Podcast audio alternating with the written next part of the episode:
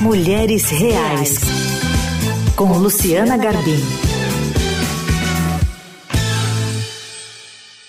Chegamos a mais um episódio do Mulheres Reais, sempre por aqui, com a parceira Luciana Garbim. Tudo bem, Lu? Oi, Carol, tudo bem e você? Tudo certo também. Bom, nesse mês de outubro a gente tem se voltado para várias pautas que se interrelacionam né, com a questão da mulher, mas também com a infância.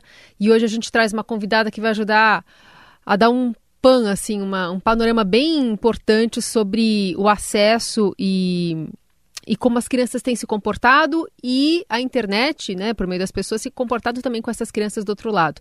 Com a professora de comunicação e oratória, ativista pela erradicação da violência sexual e online, Sheili Calef. Bem-vinda, Sheili, tudo bem?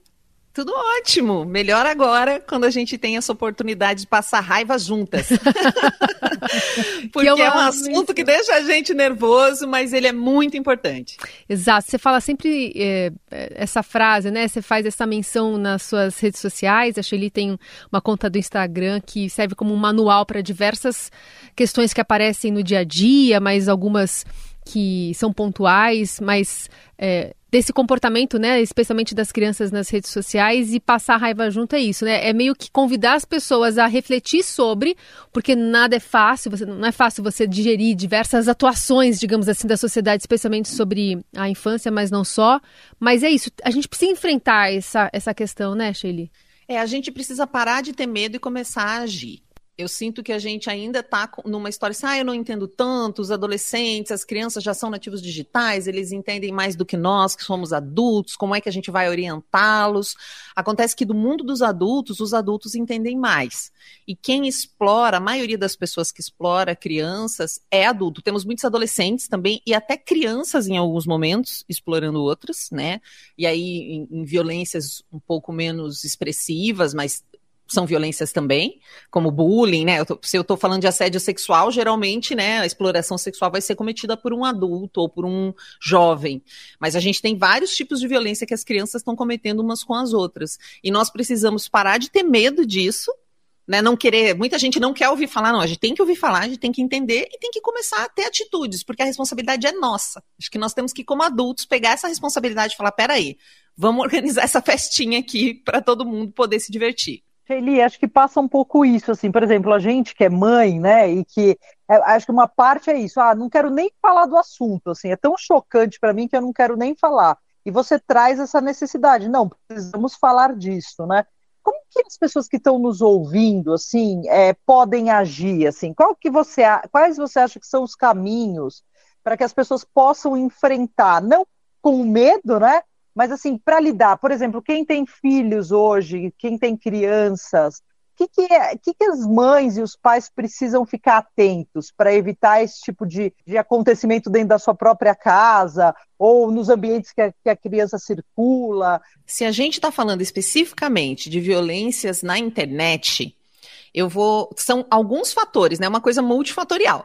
Mas vamos lá, você que está nos ouvindo, como é que você começa? Primeiro, observar seu próprio comportamento. Porque a minha geração, que está com mais de 40, vai de 35 para mais, a gente está viciado em telefone. A gente acorda e vai para o telefone. Porque nós nos encantamos muito com tecnologia, porque foi algo que chegou na nossa vida e mudou tudo. Então a gente é super apaixonado por essas coisas. E temos primeiro que admitir que a gente faz isso, porque eu posso falar o que eu quiser para a criança, mas ela vai aprender pelo exemplo. Então eu preciso fazer combinados. Depois de observar meu próprio comportamento, eu começo a fazer combinados dentro de casa. Se eu combino com a minha criança que ela vai ter tanto tempo de tela, né, que ela vai assistir TV por meia hora por dia, ou que ela tem uma hora de televisão, ou que ela pode jogar um videogame durante X tempo, é legal que eu também tenha combinados para mim e fale para ela, ó, eu também não vou pegar o celular antes do café da manhã e estudar o máximo possível, porque nós temos agora muita pesquisa que mostra o quanto a própria, o próprio consumo de telas, né, ficar na frente de uma televisão, de um tablet, de um celular, já é problemático. Os adultos estão ficando muito viciados. A gente tem a geração mais velha de idosos ficando viciada em TikTok, por exemplo sendo tratado. Se isso acontece com adulto, imagina com a criança. Então, entender que é um problema complexo, que a gente está dentro dele. E aí, depois, estudar para ter certeza que a gente quer dar o acesso para a criança à internet e que acesso e como. Então, muita gente, é, por exemplo, o Roblox, que é uma, um conjunto de jogos infantis, que as crianças jogam muito. A plataforma do Roblox fala que é só a partir de 13 anos. Mas lá dentro eles têm jogos para todas as idades. Eles têm joguinho que é para criança de 5, de 6. Uma de 13 nunca vai querer jogar aquilo. Mas legalmente eles estão se protegendo dizendo que é 13. A maioria dos pais começa, é, libera o acesso para a criança jogar sem perceber que é para 13 anos. Eles nem olham as configurações. E a plataforma não vai te ajudar a olhar. Se você tomar a decisão de realmente dar o acesso para essa criança, você vai ter que estar junto. Você vai ter que navegar junto com ela, você vai ter que ver o que ela segue, como ela segue, como é que é esse comportamento digital para ele ser saudável. Mas um exemplo do Roblox.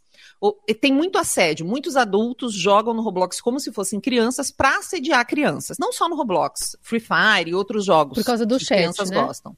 Oi? Via chat. Via chat, eles assediam, sim. Eles se disfarçam de criança. A criança acha que está jogando com outra criança. Em determinado momento, eles pedem alguma coisa e muitas vezes eles negociam com moedas do próprio jogo, né?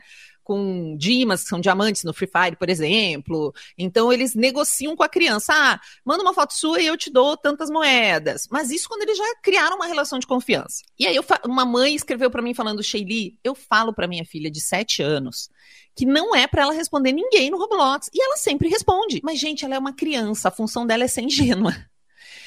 E aí eu peguei no pé dessa mãe. Eu falei: você pode fechar o chat no Roblox, você pode ir em configurações e proibir o chat. Então, o mínimo você tem que estudar.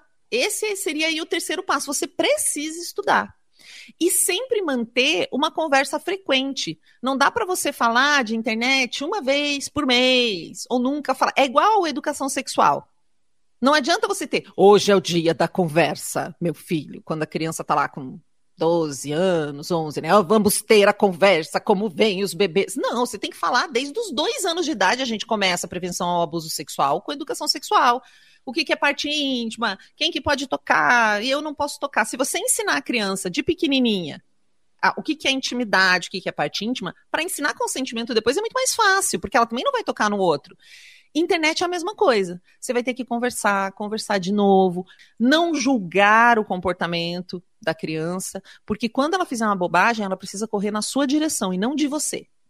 Porque é isso que acontece. As crianças se metem em confusão.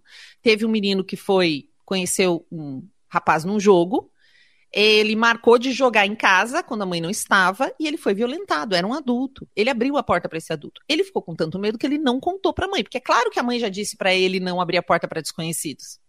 Então ele acabou contando para uma professora que descobriu. Então veja, seu filho é violentado dentro da sua casa e você não vai saber? Porque ele tem medo de você? Então tem toda uma questão de educação que a gente precisa modificar tão incrível como às vezes acontece debaixo do nosso nariz e a gente não percebe, né? Eu mesma tive uma, uma experiência, graças a Deus não foi tão trágica assim, mas era disso, assim, eu na casa da minha família, da minha mãe, e aí a minha mãe emprestou o celular para minha filha e ela entrou num desses joguinhos, assim, que pareciam muito, muito inocentes, de, de uma mãe cuidando de um bebezinho, uhum. e aí uhum. vi de repente ela teclando, e eu falei, o que, que você está teclando? E aí eu vi que ela estava num chat e a, e a conversa da outra pessoa que estava teclando com ela não era uma conversa de criança, sabe? O jeito que a pessoa escrevia sem nenhum erro. Uhum. E aí ela estava uhum. debaixo do meu olho. E eu falei, como é que ela começou a teclar ali? E eu conversando ali, né, com a mãe, com a tia. E só depois de uns minutos que eu percebi. E aí eu tentei conversar com ela. Eu falei, sempre embaixo do nosso nariz. Então, esses lembretes que você dá, esses alertas, são fundamentais. Sheila, queria que você falasse um pouco do comportamento de adultos em relação à publicação de fotos ou dancinhas de crianças nas redes sociais. É, acho que a primeira violência que é cometida contra a criança nas redes sociais é pelos próprios familiares, infelizmente. Quando o familiar posta imagens da criança nas suas próprias redes. Às vezes a criança não tem rede social, mas o pai, a mãe, a avó, a tia postam fotos dessa criança nas suas próprias redes sociais. Por que, que isso já é problemático? Isso é o que a gente chama de sharing. Tem esse nome em inglês que significa o parente compartilhando alguma coisa. Porque essa imagem, para a mãe, para o pai, pode ser simplesmente a imagem da criança comendo massa de bolo. No final de uma palestra que eu dei, as prefeituras me convidam para dar palestras para professores e tal. Uma professora chegou para mim e disse: Olha a foto que eu postei da minha filha ontem. Ela tinha feito bolo de cenoura. E sabe quando você deixa a criança comer o final da massa que fica no pote? Aquela massa laranja. E a menina estava toda lambuzada daquela massa laranja. E ela fez várias fotos e postou no Instagram dela, da mãe. Depois da minha palestra, ela falou: Eu vou apagar agora. Eu falei: Faça isso. Para essa mãe, é um momento de diversão com a filha que foi engraçado e divertido. Para um predador sexual, para alguém que vende, eu chamo de criminoso porque nem todo mundo é pedófilo, a gente pode explicar isso depois. Mas para esses criminosos, aquilo ali é uma imagem de uma criança lambuzada, ele vai ler de outro jeito, ele vai ler com uma conotação sexual. Então, é mesmo essa imagem simples de uma criança lambuzada com massa de bolo. Tem uma bem famosa que está em vários sites que exploram a imagem de crianças, que é uma menina de uns dois aninhos tomando sorvete, um sorvete branco, e ele está escorrendo pela boca dela. Para os pais, provavelmente eles registraram esse momento, talvez tenha sido a primeira vez que levaram a menina a tomar sorvete, né? Gente, não tem nada na imagem, é uma menina tomando sorvete. E isso já é visto e comercializado por criminosos. E o que, que eu estou chamando de comercializado? São perfis que eles têm abertos no Instagram. Abertos, não é na Deep Web, lá com certeza está, mas em perfis abertos, onde eles pegam essa imagem da criança tomando sorvete, uma outra imagem de uma menininha dançando e misturam com uma imagem de uma mulher adulta de perna aberta, com imagem de peito quase de fora, porque o Instagram não permite nudez total, mas ele permite esse tipo de coisa. Então, uma pessoa que você não conhece pega a foto da sua filha, a foto da filha da Luciana, a foto da minha filha, a foto da outra criança e faz como que um catálogo de criança. E geralmente esses perfis não têm muitos seguidores, porque o objetivo não é ter seguidores, o objetivo é entrar na mensagem para vender conteúdo os criminosos sabem, e mesmo a gente, que não é criminoso, olhando um perfil assim, você vê que tem alguma coisa errada, porque eles vão escolher, principalmente imagens, de meninas de biquíni, de short curto, ou dançando, ou fazendo ginástica. Tem muitas imagens de crianças que fazem algum esporte, então elas conseguem levantar a perna super alto, sabe? Ou estão com roupa de ginástica. Então é isso. Não precisa nem a criança postar. A primeira violência é cometida pelos parentes quando eles postam. E a criança, ela tem direito à própria imagem. Se uma criança não pode consentir, até os 14 anos, ela não pode consentir relação sexual, correto? Aqui no Brasil, e em alguns países é 16, como nos Estados Unidos. Ela, como é que ela está consentindo a imagem dela? Tem alguns países que já estão com projeto de lei, a França já tem projeto de lei para impedir os pais de postarem fotos de seus filhos nas redes sociais. Então você precisa se perguntar muito: você decidiu postar uma foto de criança na rede social, primeiro, nunca faça isso se você não for o responsável pela criança. Se você é vó, você não é a responsável legal por essa criança. Se você é tia, você não é a responsável legal. Se você é professora, muito menos. Teve o caso agora em Pomerode, no sul, que um professor sequestrou, né? Ele aliciou uma menina, prometeu para ela que queria casar com ela, uma menina de 12 anos, e sequestrou essa menina. O que, que ele fazia? Ele conversava com ela por rede social e foi convencendo ela através ali da rede. Agora que foi descoberto que ele era um assediador de criança, que ele já tinha histórico disso antes, na conta do Instagram dele tem a foto dele com vários alunos. Ele batia foto, ah, do experimento de ciências. E os pais nem sabiam, um, que ele estava batendo foto, dois, que ele estava postando, ou até sabiam e não viam um problema. Hoje tem sua filha abraçada com um pedófilo no perfil dele. Por isso que é tão difícil lidar com a imagem que não é sua. Eu não saio por aí batendo uma foto sua se eu encontro você, Luciana. No, no... Eu não vou, né, olhar para vocês e falar, meu, ou Carol, eu não vou bater uma foto sua no meio da rua.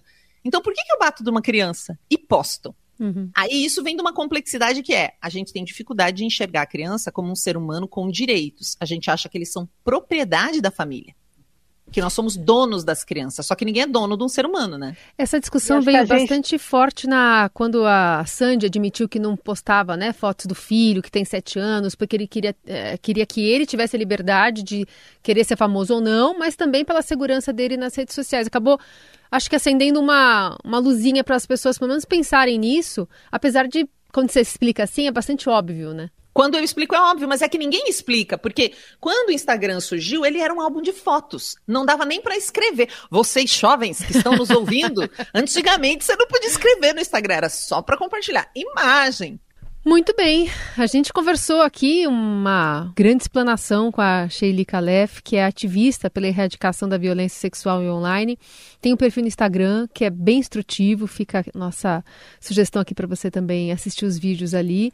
E é uma conversa que não acaba, né? Acho que você estava falando fora do ar que a gente chega na Lua e outras coisas a gente pode conseguir a partir disso. A gente é bem capaz. É que não adianta a gente chegar na Lua e continuar violentando as pessoas, né? Nós estamos investindo no lugar errado. Então, às vezes parece um problema sem solução, mas nós somos capazes sim de encontrar essa solução. A gente só precisa se incomodar com isso e se responsabilizar, não apenas pela nossa criança, mas pelas outras. Desde 2022 existe uma lei, que é a Henri Borel, onde nós somos obrigados, qualquer pessoa, qualquer brasileiro é obrigado a denunciar caso veja uma criança em situação de risco. E se essa pessoa for parente da criança, a pena é aumentada em três vezes. Então nós somos tão coniventes com a violência contra infantil, com a violência contra a criança, que nós precisamos de uma lei para obrigar. Então, se você acha que uma criança está sofrendo violência, se você acha que ela está sofrendo um abandono digital ou parental, se você acha que os pais estão sendo muito permissivos em relação a como ela está atuando dentro da internet, é claro que você pode conversar com esses pais. Mas se for uma coisa que você está considerando que está beirando a violência, você descobriu que uma criança está num grupo de ódio, você pode denunciar isso sim no Disque 100 ou na SaferNet, que é o canal para denúncias virtuais. E acho que esses alertas são fundamentais, né, Carol? Super. E a gente queria também saber a opinião dos ouvintes, das ouvintes e dos ouvintes sobre isso. Acho que é legal que as pessoas também compartilhem as suas histórias, compartilhem o que elas pensam sobre esse assunto, porque é só nessa reflexão, nesse debate que a gente pode avançar. É isso. Nosso WhatsApp é o 994811777 ou procurar pelo perfil da Luciana Garbim no Instagram também. Sheili, obrigada por hoje pela conversa. Até a próxima. Obrigada, Sheili.